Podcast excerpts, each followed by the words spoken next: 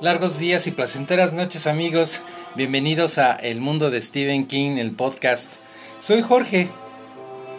En esta ocasión, en este episodio número 65, pues vamos a hablar un poquito de esta primera colección de historias cortas de Stephen King, su primera colección publicada, llamada Night Shift o El umbral de la noche en su título en español. Pues esta colección, vamos a platicar un poquito de ella, de Night Shift o El umbral de la noche. Esta colección pues se publicó en 1978. Ah, fue ganadora del premio Balrog por ah, mejor colección, así como el premio Locus y el World Fantasy Award. Y bueno, cabe mencionar que pues esta colección Night Shift o El umbral de la noche es también mi colección favorita de historias cortas. Y bueno, vamos a ver por qué. Esta colección pues contiene 20 historias cortas. Algunas de ellas ya habían aparecido en ejemplares de la revista Cavalier de 1970 al 75. Y bueno, otras historias eh, también aparecieron en algunas otras revistas como Penthouse o Cosmopolitan. Algunas de estas historias también aparecen por vez, primera en esta colección. Vamos a platicar un poquito de esta colección. Pues eh, este libro comienza con un prólogo escrito por Stephen King en donde él eh, comienza diciéndonos o invitándonos a platicar sobre el miedo. Y también termina invitándonos a, invitándonos a recorrer estas historias y a introducirnos a, cada una de ellas. Así que pues vamos a tomar de la mano a Stephen King y que él nos lleve durante este recorrido. ¿Qué les parece? Bueno, pues vamos a empezar con la primera historia de esta colección que se titula Jerusalem Slot. Seguramente ya han escuchado sobre este título, que también se le conoce en español como Los Misterios del Gusano esta historia mm, que aparece por vez primera en esta colección, pues es una historia corta que transcurre en una ciudad ficticia del estado de Maine durante 1850. Esta historia es contada a través de una serie de cartas y también partes de un diario.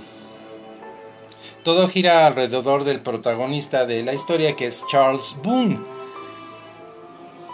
Charles pues describe su llegada a Chapelwaite. Chapelwaite pues es una casa antigua que es considerada por los lugareños como una casa maldita. ¿Por qué? Porque pues ahí han ocurrido eventos tristes, desapariciones misteriosas y se escuchan ruidos extraños que Charles atribuye a las ratas que existen dentro de las paredes. Ahí, bueno, pues nuestro protagonista Charles encuentra un mapa. Este mapa pues muestra una aldea llamada Jerusalem Slot, un área misteriosa que Charles junto a su ayudante Calvin McCann decide explorar. Pues más tarde ellos encontrarán un libro llamado Los Misterios del Gusano. Y también pues descubrirán cuerpos ocultos en las paredes. Todos estos acontecimientos pues los llevan a la intención de cometer suicidio.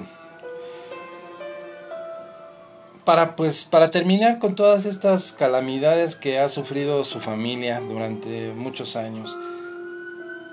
Eh, esta historia de Jerusalem Slot nos recuerda mucho la obra de H.P. Lovecraft por su tono misterioso y de terror.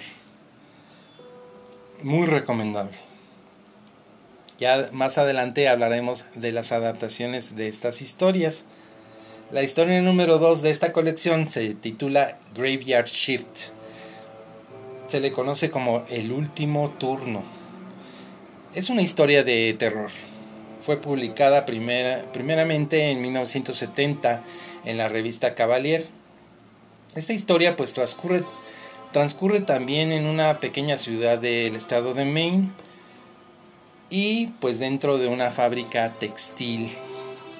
En esta fábrica pues tenemos a Hall, un, trabajador que en compañía de otros trabajadores de esta, de esta fábrica pues es contratado por el, el administrador de la misma para pues hacer un trabajo de limpieza ya que esta fábrica tiene cuenta con un sótano que ha estado abandonado durante muchas décadas y pues ha, sido infestado por, por ratas.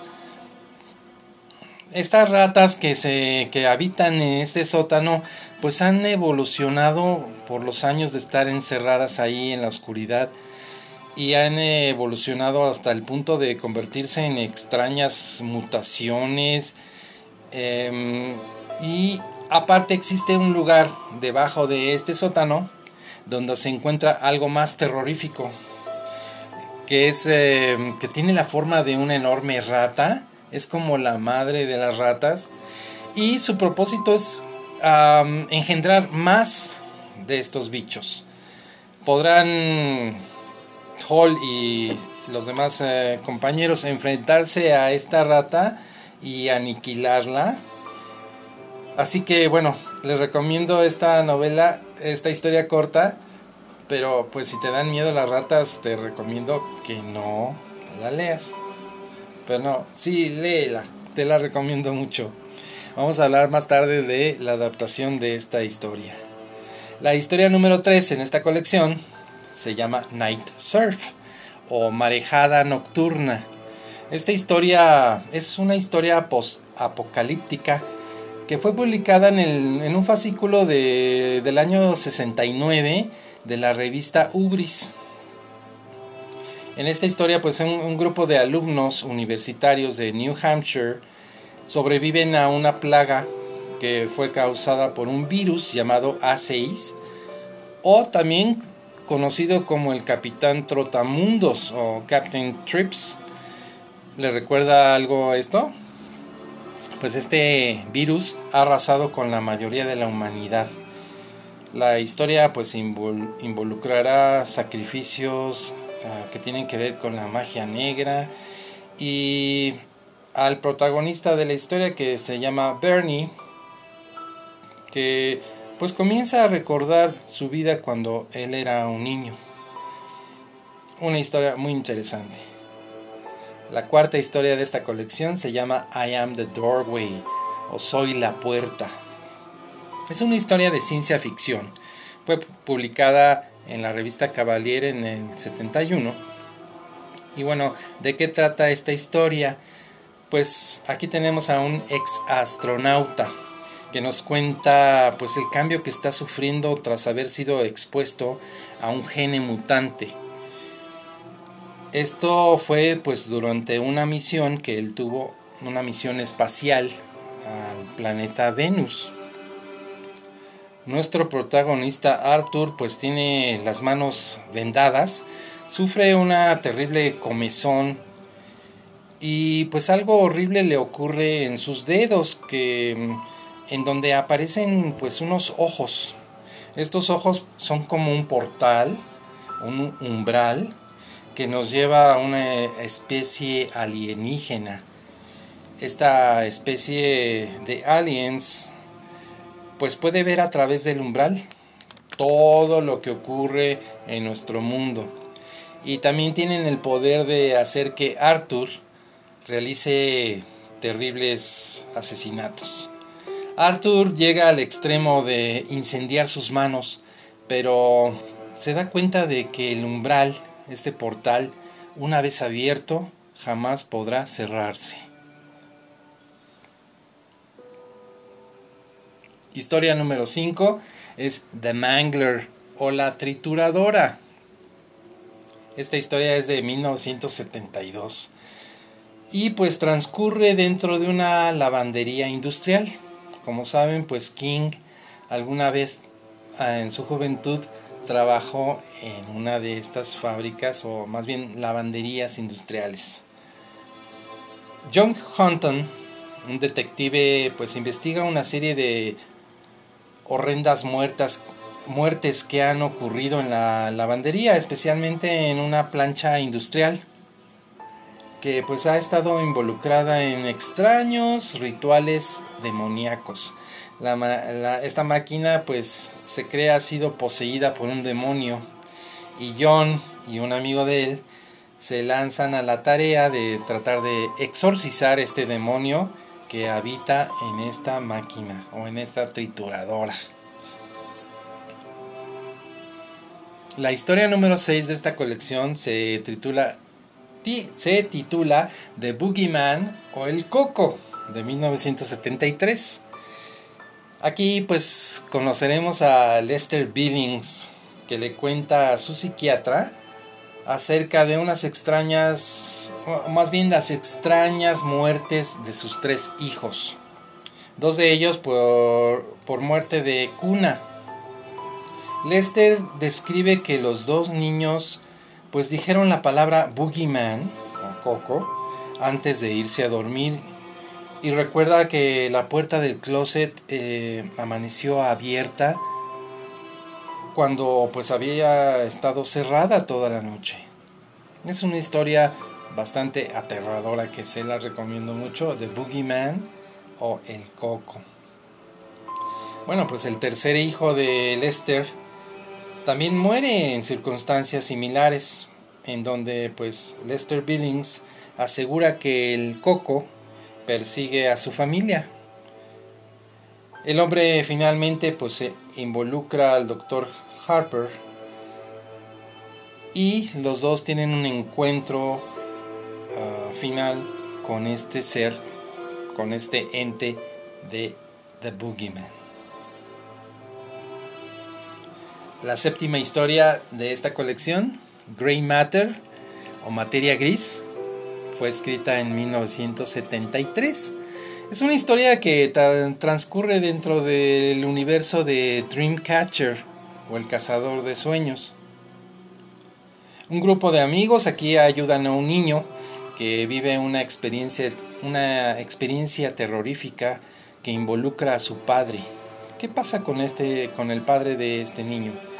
pues este ha sido contagiado por un gene mutante, aparentemente, y pues que él supuestamente bebió o se encontraba este gen mutante dentro de una lata de cerveza que él bebió. Y bueno, y este esta mutación lo está transformando en un monstruo ¿Será este monstruo el responsable de las recientes desapariciones de personas del pueblo?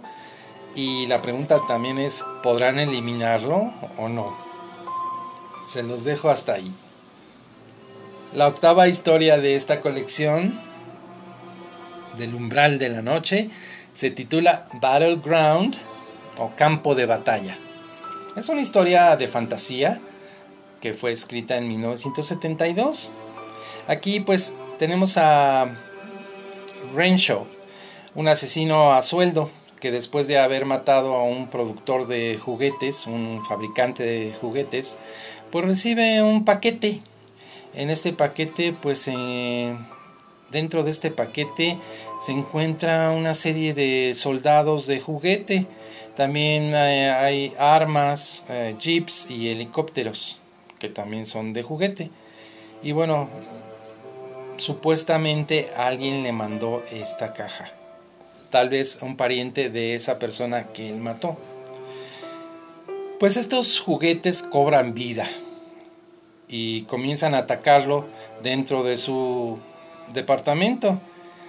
Así que pues tiene lugar una, una épica batalla dentro de, de esta casa de Renshaw y pues él intentará eliminar a los soldados y salvar su vida.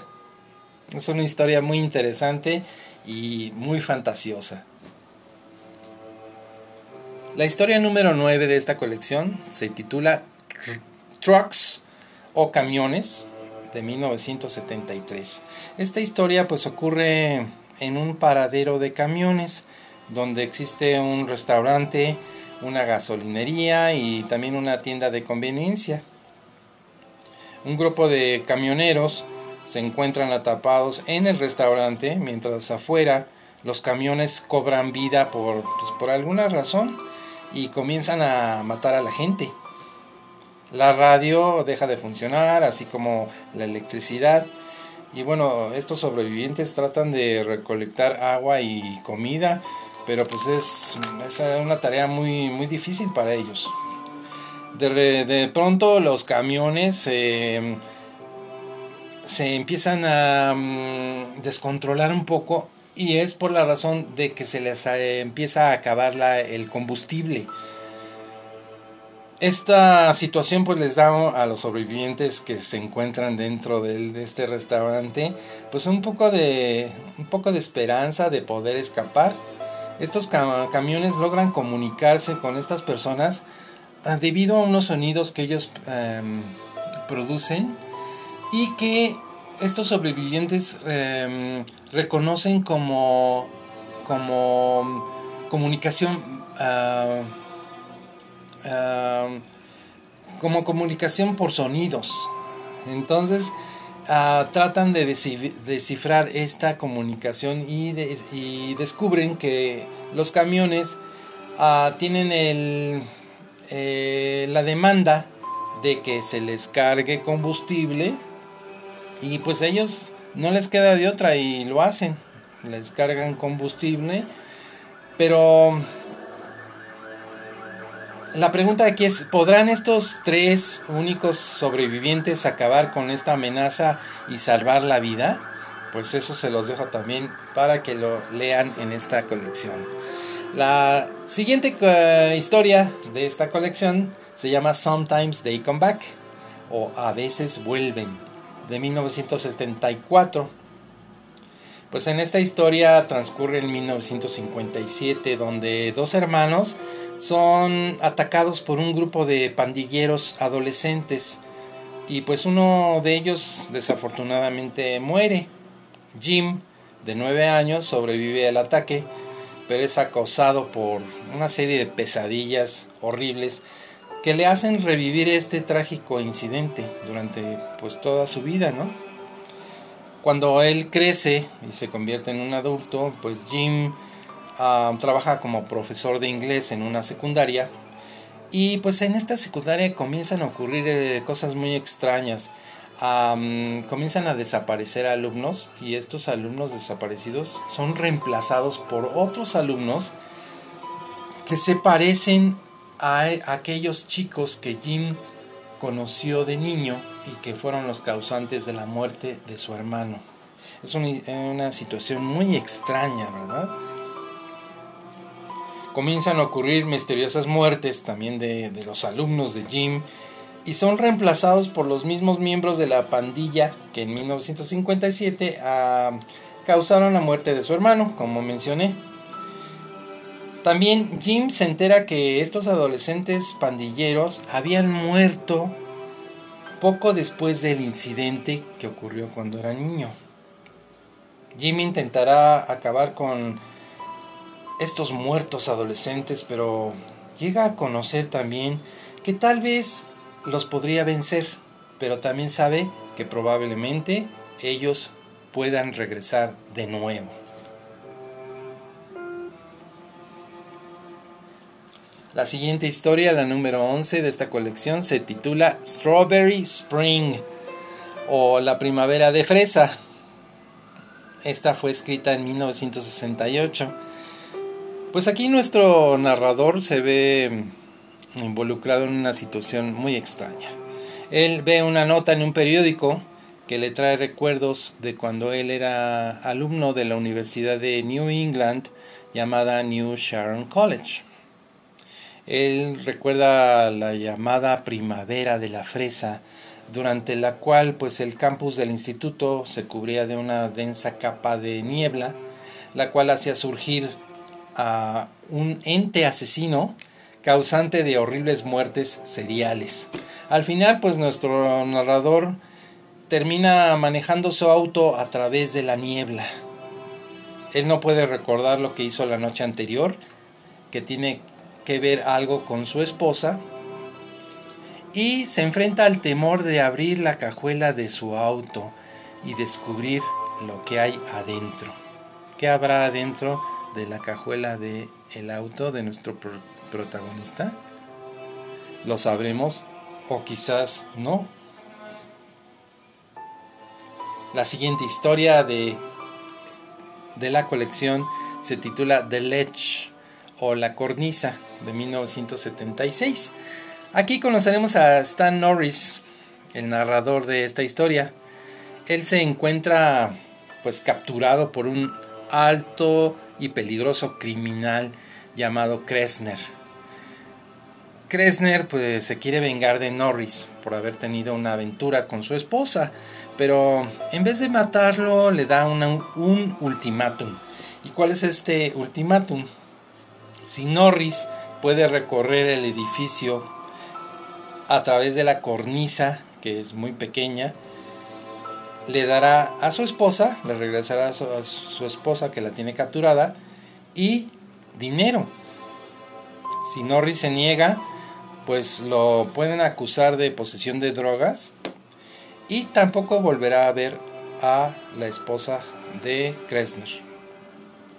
Pues por lo tanto Norris acepta el reto y con mucho cuidado comienza a recorrer el exterior del penthouse a través de la cornisa. Ahí pues eh, él se encontrará o se enfrentará a muchos obstáculos, ya sea por, por el viento o por alguna otra paloma o ave que se posa sobre la cornisa.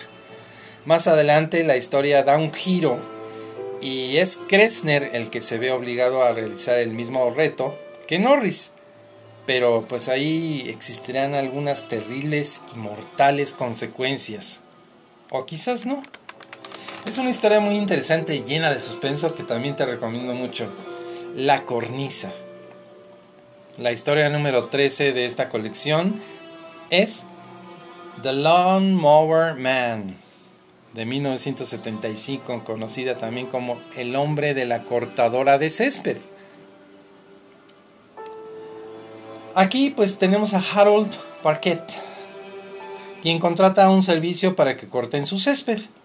Pues todo parece transcurrir con tranquilidad hasta que Harold ve a la máquina cortadora funcionar por sí sola, siendo perseguida por el trabajador que al parecer lo hace mientras corta el césped con la boca, como si fuera él la máquina. Es una historia bastante extraña. Entonces Harold intentará llamar a la policía, pero es interrumpido por el cortador de césped. Y lo horrible que ocurre a continuación, pues parece salido de una novela de terror especialmente escrita por ¿Quién más? Stephen King. La historia número 14 se titula Quitters Inc., conocida también como Basta SA, de 1978. Esta historia pues fue incluida por vez primera en esta colección.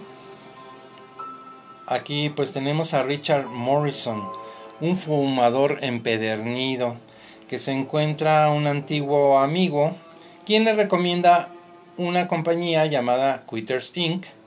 Ahí pues ahí le prometen acabar con este vicio del cigarrillo. A la compañía pues le garantiza casi un 90 o casi un 100% de, de éxito y promete que uno dejará de fumar para siempre, ¿verdad? Ahí, pues Richard conoce a Víctor Donati, quien será su consejero. Pronto Richard es introducido a este método que utilizan en esta empresa, que consiste pues en una especie de tortura porque es administrar cargas eléctricas a un miembro de tu familia. En este caso de la familia de Richard.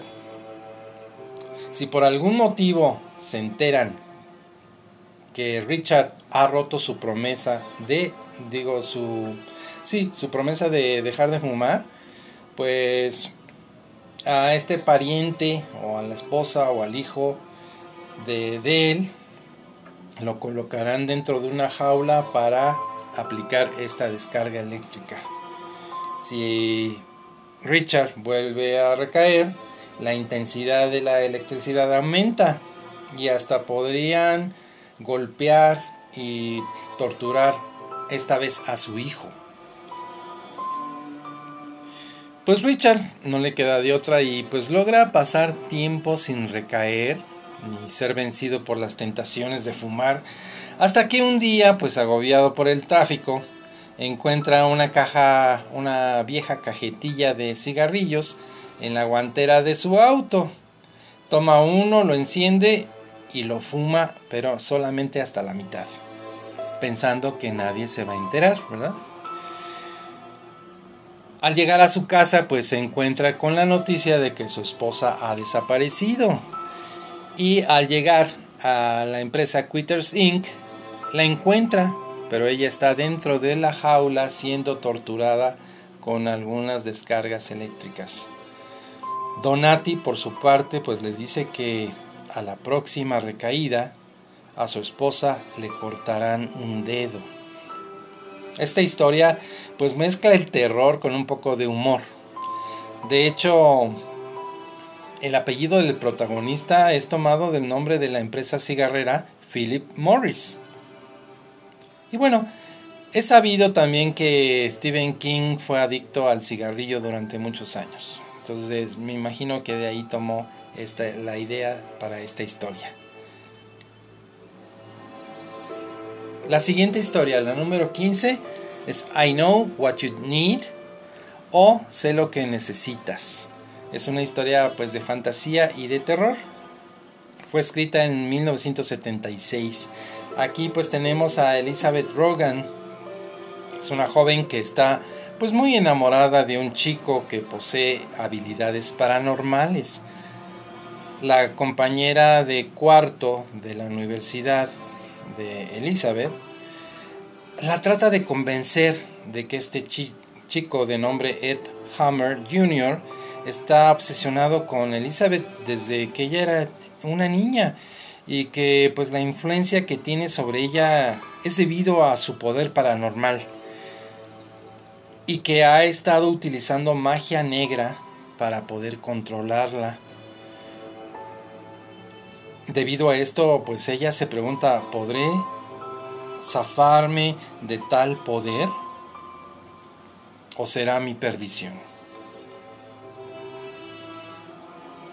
Esto nos lleva a la historia número 16 de esta colección, que se titula Children of the Corn o Los Niños del Maíz de 1977. Seguramente ya has escuchado de esta historia y de su adaptación. Aquí pues una pareja termina en un pueblo abandonado de Nebraska que es misteriosamente habitado por un culto de niños asesinos que idolatran a un demonio. Este demonio supuestamente vive dentro de los campos de maíz o de los maizales, como se les conoce, ¿verdad? Aquí conoceremos a un ser muy misterioso como Malakai y a un ente que en esta ciudad, en este pueblo, lo conocen como el que camina detrás de los maizales. ¿Podrán esta pareja, Bert y Vicky, sobrevivir? La siguiente historia, la número 17, es The Last Rung on the Ladder. O la primer, eh, el último peldaño de la escalera. Esta fue escrita en 1978 especialmente para esta colección. O sea, aparece por vez primera en esta colección. Aquí, bueno, está la hermana de Larry, que ha cometido suicidio. Y pues él comenzará a recordar cuando los dos eran niños y jugaban en el, en el granero este juego consistía en subir hasta la parte superior de la vieja escalera de madera y saltar hacia una pila de heno. De repente ocurre un accidente y Kitty, la hermana de Larry, termina colgada del último peldaño de la escalera y pues su hermano la logra salvar, pero ella finalmente cae y se rompe el tobillo. Pasa el tiempo y ya cuando están, eh, cuando son adultos, Kitty se casa con un juez de un concurso de belleza en donde ella participa. Pero pues este matrimonio fracasa. Después de un tiempo, Larry descubre que su hermana pues terminó convirtiéndose en una prostituta y con una vida miserable. Larry se traumatiza al saber que pues no pudo estar ahí para salvar a, su hermana como cuando lo hizo cuando eran niños en el granero y Kitty tuvo este accidente. Pues se entera de que su hermana se suicidó arrojándose de un puente, algo pues que le recuerda ese juego que ellos solían practicar ahí en el, en el granero cuando eran chicos. También pues tiene la noción de que él pudo tal vez ayudar a su hermana si hubiera recibido una última carta que ella le escribió, pero que él recibió ya muy tarde. Larry recuerda que la granja donde ellos crecieron, y esto pues es una nota que nos conecta a otras historias, esta um, granja donde ellos crecieron se encuentra en el pueblo de Hemingford Home, en Nebraska, donde, como recordarán, la madre Abigail, Abigail vivió durante los hechos ocurridos en la historia de The Stand o Apocalipsis. También esta, esta ciudad se encuentra cerca de la ciudad de Gatlin, la ubicación de los niños del maíz. También en este pueblo de niño, de muy niño, ahí vivió Ben Hascom, uno de los miembros del Club de los Perdedores. Historia número 18. Se titula The Man Who Loved Flowers de 1977 o El hombre que amaba a las flores. En 1963 un hombre compra un ramo de flores. Eh, estas flores van dirigidas a una joven que él, que él quiere, que se llama Norma él pues está profundamente enamorado de ella y pues todas las personas que se encuentran en su camino parecen percibir este amor que él siente por esta persona, por esta chica llamada Norma. Pero él no, no la encuentra por ningún lado. Cada vez que ve a una chica piensa que es Norma y la, y la sigue. Hasta que se da cuenta de que no eran normas, no eran Norma. Él en una ocasión ve a una chica y la sigue hasta un sendero y le ofrece las flores pensando que ella es Norma, pero la chica pues le dice que la confunde con otra persona, que ella no es Norma. De repente empiezan a aparecer algunas mujeres asesinadas. ¿Podrá ser este hombre el asesino en serie que está aterrorizando al pueblo? Quizás él las mata porque o al no descubrir, al descubrir que ellas no son norma. Así pues nuestro protagonista continuará en la búsqueda de esta chica, la chica que él ama y que siempre amará. Historia muy interesante. La historia número 19 se llama One for the Road. Ya es la penúltima historia de esta colección. Esta se titula en español Un trago de despedida de 1977. Esta tiene conexiones con Salem Slot. Tres años después de los eventos en Salem Slot, los vampiros siguen habitando el pueblo y sus alrededores. Un hombre llamado Booth y un amigo de él, pues intentan rescatar a la esposa y a la hija de un hombre llamado Gerald Lumley, cuyo vehículo pues está atrapado en una tormenta de nieve dentro de este pueblo de Jerusalem Slot. Ellos entonces pues se enfrentarán con los vampiros, lo cual provoca que en la actualidad Booth sea presa de horribles pesadillas, donde lo ocurrido sobre lo ocurrido y él intentará pues persuadir a cualquier persona que intente llegar a Jerusalem Slot de que no lo haga, especialmente durante la noche.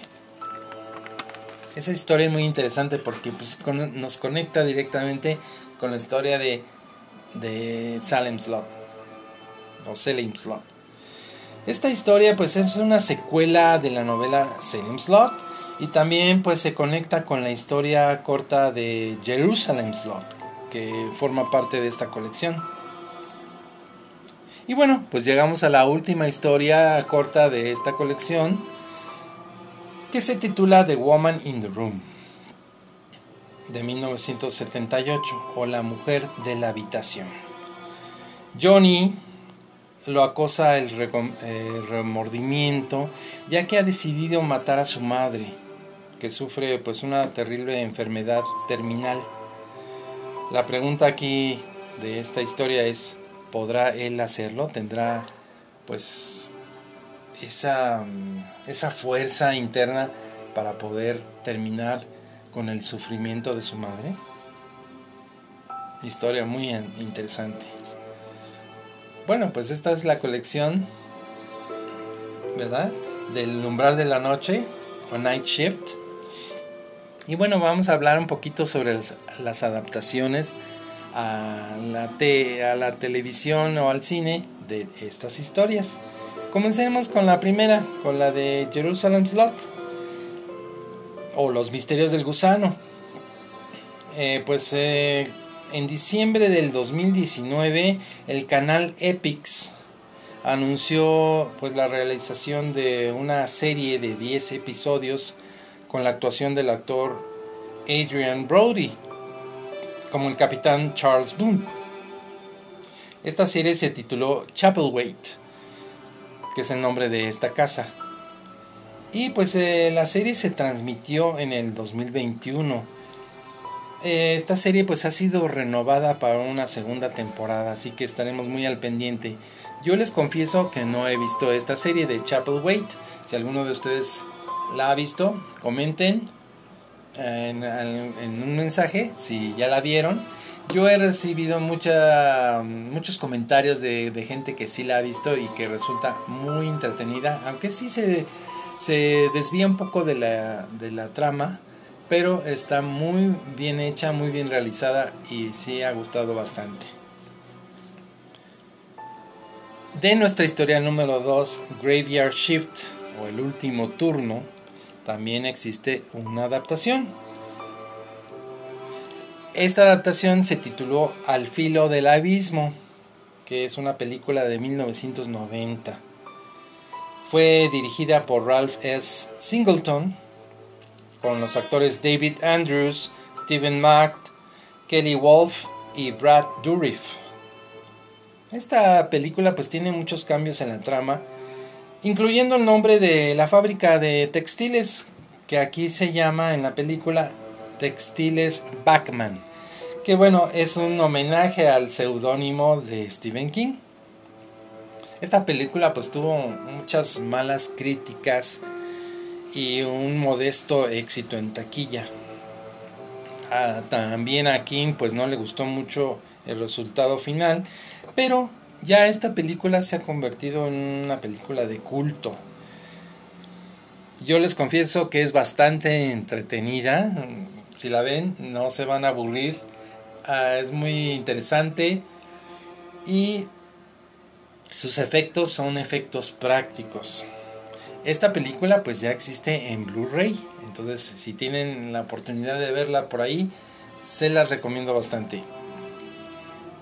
Bueno, antes de hablar de la siguiente adaptación, déjenme contarles algo.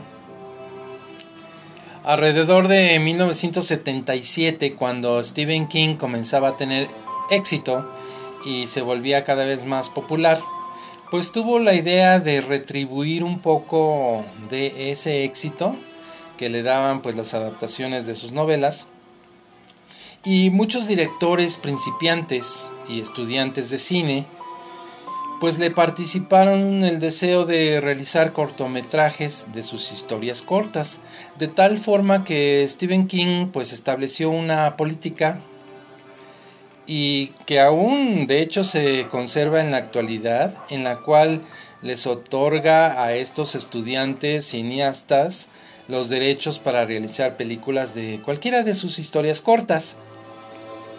Les hace firmar un acuerdo por el cual dichos filmes no pueden exhibirse públicamente sin su aprobación, ¿verdad? Y también deben mandarle una copia del video de esta realización. Para sellar este acuerdo, pues King les pide a cambio un dólar. Por eso a este acuerdo, a este programa, King le dio el nombre de Dollar Babies. Uno de los primeros cineastas participantes de este programa de Dollar Baby fue un joven llamado Frank Darabont, que a los 20 años pues hizo o realizó la adaptación de una historia de esta colección llamada La mujer de la habitación, la cual existe en formato VHS. También el director Peter Sullivan adaptó a la siguiente historia de esta colección llamada Night Surf o Marejada Nocturna debido a este programa de Dollar Baby. Esto fue en el 2001. De nuestra historia número 4, que se llama I Am the Doorway o Soy la Puerta, también existen adaptaciones.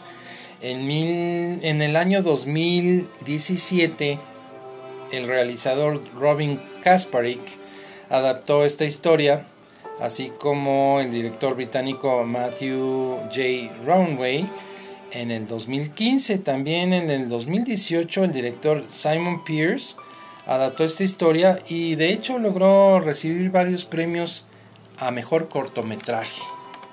Sería muy interesante ver todos estos eh, cortometrajes del programa de Dollar Baby, ¿verdad? De nuestra siguiente historia de Mangler o la trituradora también existe una adaptación. En 1995 esta historia pues fue llevada a la pantalla grande dirigida por Top Hooper. No recuerdo el título en español eh, de The Mangler. Pero pues sí existe esta adaptación. El film Em, a este film se le agregaron subtemas o subtramas que no existen en la historia original. Ah, algo que notar de esta película es que su protagonista es el actor Robert Englund, el que nos trajo pues ese personaje inolvidable de Freddy Krueger. Esta película pues tuvo dos secuelas, The Mangler 2 y The Mangler Reborn de 2002 y 2005 respectivamente, aunque estas secuelas no son basadas en ninguna historia de Stephen King. La historia número 6, The Boogeyman o El Coco, también se adaptó como una película en 1982 y en el 2010 como un cortometraje.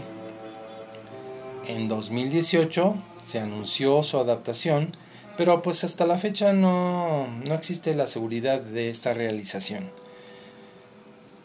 Lo que sí sabemos es que se va a adaptar nuevamente para el canal Hulu y se tiene planeado estrenar en el año 2023. Ya les comentaré si es cierto o no, pero existe este, este rumor.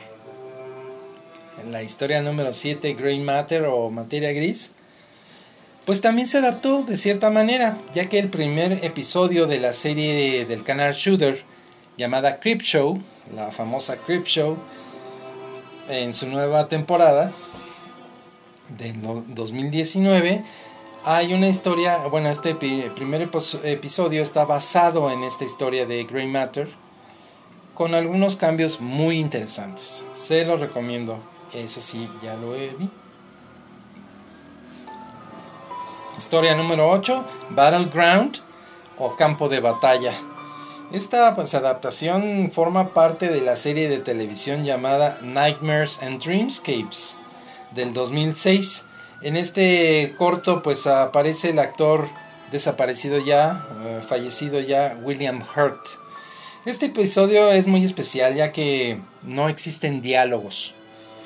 Y durante, durante el episodio no existe ningún diálogo. Y pues sus efectos especiales son muy buenos, especialmente pues lo que tienen que ver para revivir o para que estos soldados cobren vida. Si la pueden ver por ahí, se la recomiendo. La historia 9, Trucks o Camiones, pues existen dos adaptaciones de estas historias. En 1986, una película llamada Maximum Overdrive, que fue escrita y dirigida por el mismo Stephen King. Y también como película para la televisión en 1997 llamada así, Camiones. La película de Maximum Overdrive pues cuenta con la actuación de Emilio Esteves, una de sus primeras actuaciones. Esta pues fue la única película que dirigió Stephen King y tiene pues un tono de comedia y también es un poco campy. Su soundtrack, su soundtrack fue realizado con música del grupo ACDC. Esta película pues fracasó en la taquilla y pues después de este fracaso pues King decidió ya no dedicarse a dirigir. Pero la película es muy disfrutable. Si la han visto estarán de acuerdo conmigo. Es muy disfrutable. Es de ese tipo de películas que se consideran tan malas que son buenas. Joe Hill, el hijo de Stephen King, también ha manifestado su interés en hacer un remake de esta película. Ya les contaré ah, si hay eh, noticias más adelante. La historia número 10, Sometimes They Come Back, o a veces vuelven, también fue adaptada. Esta vez para la televisión, con la, con la actuación de Tim Matheson como Jim, y se transmitió en 1991. Esta pues adaptación se planeó para formar parte de la película Cat's Eye. La película Cat's Eye es una como recopilación de diferentes eh, cortometrajes que se unen muy se unen ah, con, con, mucha o sea majestuosidad digamos muy bien realizadas, muy bien unidas las historias cortas. Y bueno, esta película de Cat's Eye incluye algunas historias de, de esta colección. Entre ellas, pues, esta que les, eh, les menciono de Sometimes They Come Back, que se pensaba que iba a formar parte de esta historia, pero ah, finalmente se convirtió en una película ah, aparte. Esta película tuvo dos secuelas en 1996 y 1998 que son Sometimes They Come Back Again y Sometimes They Come Back for More. Adaptación número 11 de la historia Strawberry Spring o Primavera de Fresa. En el año de 2021, Audio Up Media realizó una adaptación de esta historia en formato de podcast, siendo pues esta la primera vez que se utiliza un podcast para adaptar historias de Stephen King. Tuvo una duración de 8 episodios y bueno, sería muy interesante escuchar este podcast para ver cómo adaptaron esta historia en este formato tan especial, ¿no? La historia número 12, The Ledge o La Cornisa, se adaptó como una sección de la película que ya les mencioné de Cat's Eye, con el actor Robert Hayes en el papel de Norris y Kenneth Macmillan como con el papel de Kressner. Ya pues hablaremos de, de, esta adaptación cuando les platique sobre esta película de Eye que pues entrelaza como les menciono algunas historias de esta colección. Número 13. The Lawn Mower Man o El hombre del cortador de césped, existe un corto de 12 minutos, parte del acuerdo mencionado de Dollar Baby de 1987. También existe una película de, que, tiene el mismo nombre de The Lawn Mower Man, ah, con las actuaciones de Jeff Fahey y Pierce Brosnan en 1992. Pero lo único que une a esta película con Stephen King es el nombre de la película, ya que pues no tiene nada que ver con la historia original y por la cual King ganó una demanda para que quitaran su nombre de los créditos. Él no quería que se asociara su nombre a esta película que pues no tenía nada que ver con la historia que él escribió. Número 14. Quitters Inc. o Basta S.A. Esta historia pues se adaptó también como parte de la película Cat's Eye y sí aparece en esta, esta colección de, de cortos en esta película de Cat's Eye con las actuaciones de James Woods y Alan King. Ya vamos a platicar de esta película en un episodio especial donde hablaré de las películas de King que no se basan en sus novelas, sino que fueron escritas especialmente para el cine o la televisión. Aunque Cat's Eye pues es un caso especial ya que sí incluye algunas adaptaciones eh, de historias de esta colección de El umbral de la noche. Número 15. I know what you need o sé lo que necesitas. Existe una adaptación de esta historia lograda bajo el acuerdo Dollar Baby con Sean S. Lilos como director. También de nuestra siguiente historia Children of the Corn o Los Niños del Maíz, pues que de hecho es una, una franquicia. Esta comenzó en 1984 con la película del mismo nombre, que es considerada pues en el género del horror slasher. Esta película pues, fue dirigida por Fritz Kirsch eh, con Peter Horton y una joven Linda Hamilton. Esta película pues ya es considerada de culto, muy admirada por los fans de King y por los fans del género. los niños del maíz se integró ya en la cultura popular con pues innumerables referencias en otras películas y series de televisión y también en la música. Las secuelas de Los Niños del Maíz pues ya no se basan en obras de King. Pero es muy interesante ver toda la cantidad de películas de esta franquicia.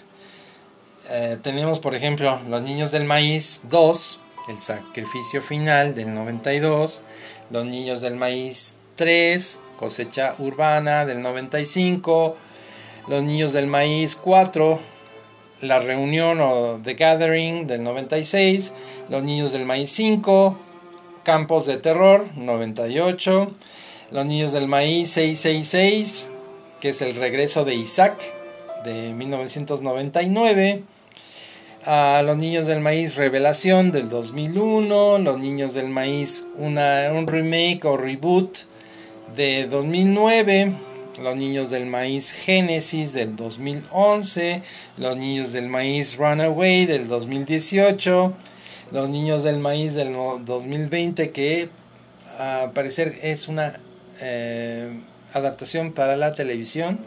Y pues tenemos finalmente Los Niños del Maíz, la más reciente del 2022, que supuestamente se, este, se va a estrenar este año. Es una película que funciona como precuela de todos los hechos ocurridos en la primera adaptación, en donde pues nos mostrarán cómo fue que estos niños asesinaron a sus padres y cómo se formó o cómo empezó a formarse este culto.